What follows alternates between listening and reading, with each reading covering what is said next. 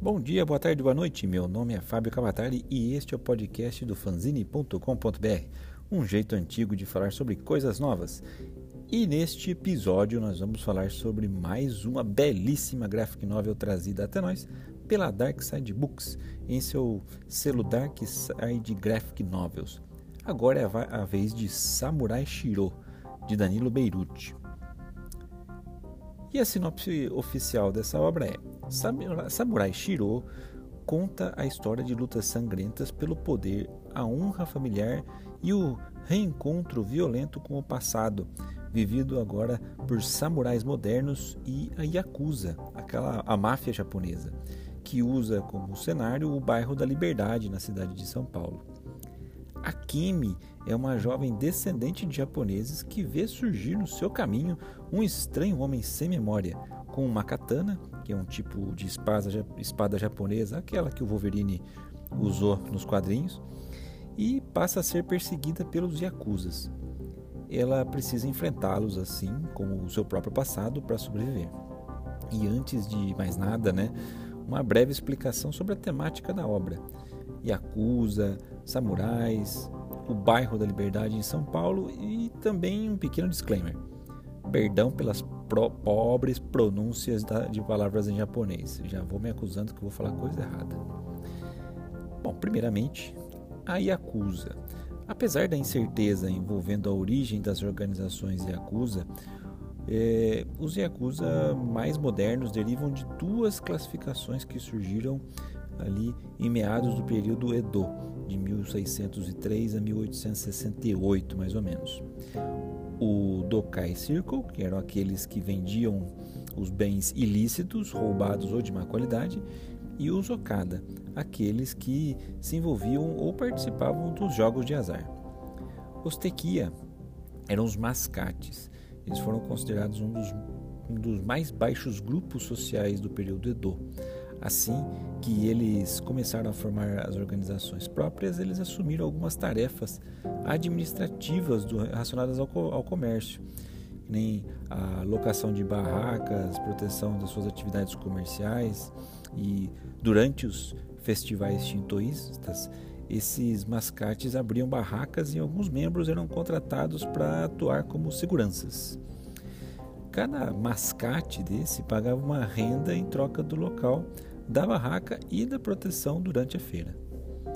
Durante os rituais conhecidos, uh, nós vamos ver retratado também na obra o Yubitsumi, acho que é assim que fala, que é o, o corte do dedo de alguém, que é uma forma de penitência ou pedido de desculpas. É, após a primeira ofensa, o transgressor deve cortar a ponta do dedinho esquerdo e dar a parte cortada para o seu chefe. Algumas vezes o subchefe pode fazer isso em penitência ao Oyabun se ele quiser poupar um membro da sua própria gangue de sofrer mais retaliações. Agora, os samurais. O samurai ou bushi, que em português é guerreiro, é, inicialmente era um servidor civil do Império Japonês, com as funções de cobrador de impostos, um coletor, ou administrador de terras, daimyo.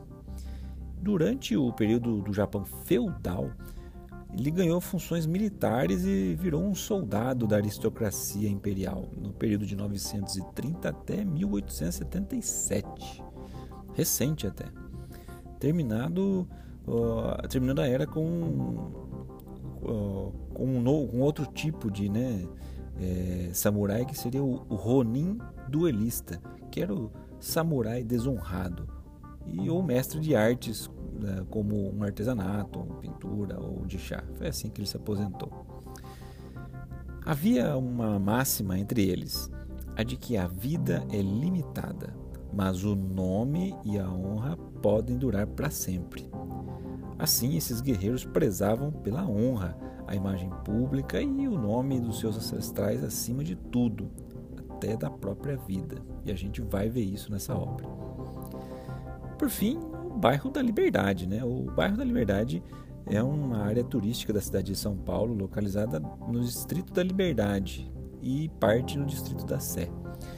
Um abraço a um dos ilustres moradores aí do bairro da Liberdade e príncipe podcaster do futebol arte, o Vitor Faglione Rossi, o vulgo Vidani. Aquele abraço, Vitor.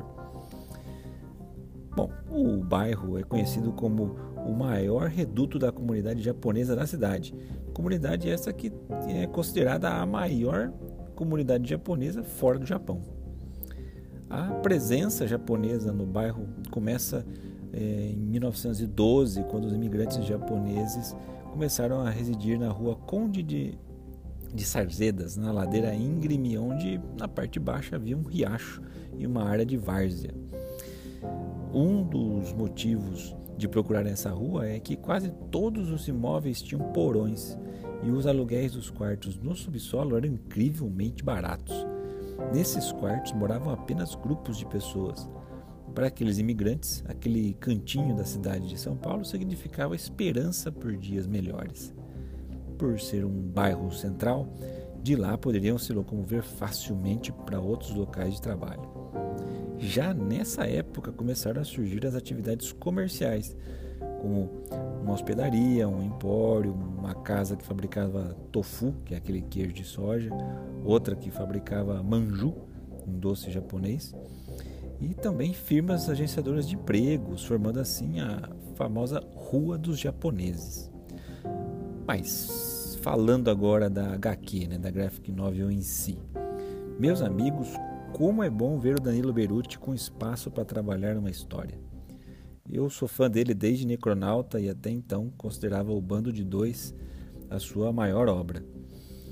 Ainda acho que ela é, mas o Samurai Shiro tem tudo para virar um, uma trilogia, uma sequência, não sei, uma sequência de obras que pode ali se rivalizar.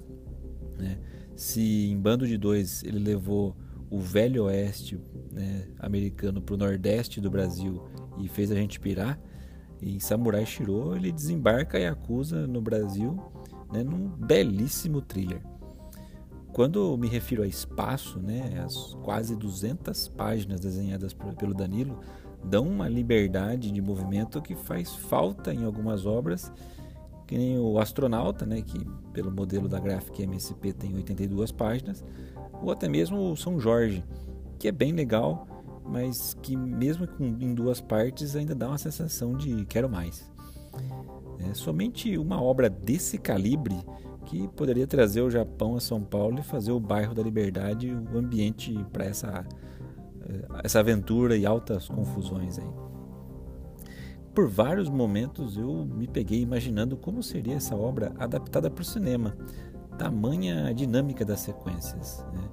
Shiro poderia ser perfeitamente vivido por Keanu Reeves, no melhor estilo de John Wick, daquele filme, né, o De Volta ao Jogo, que se você não viu, você está errado.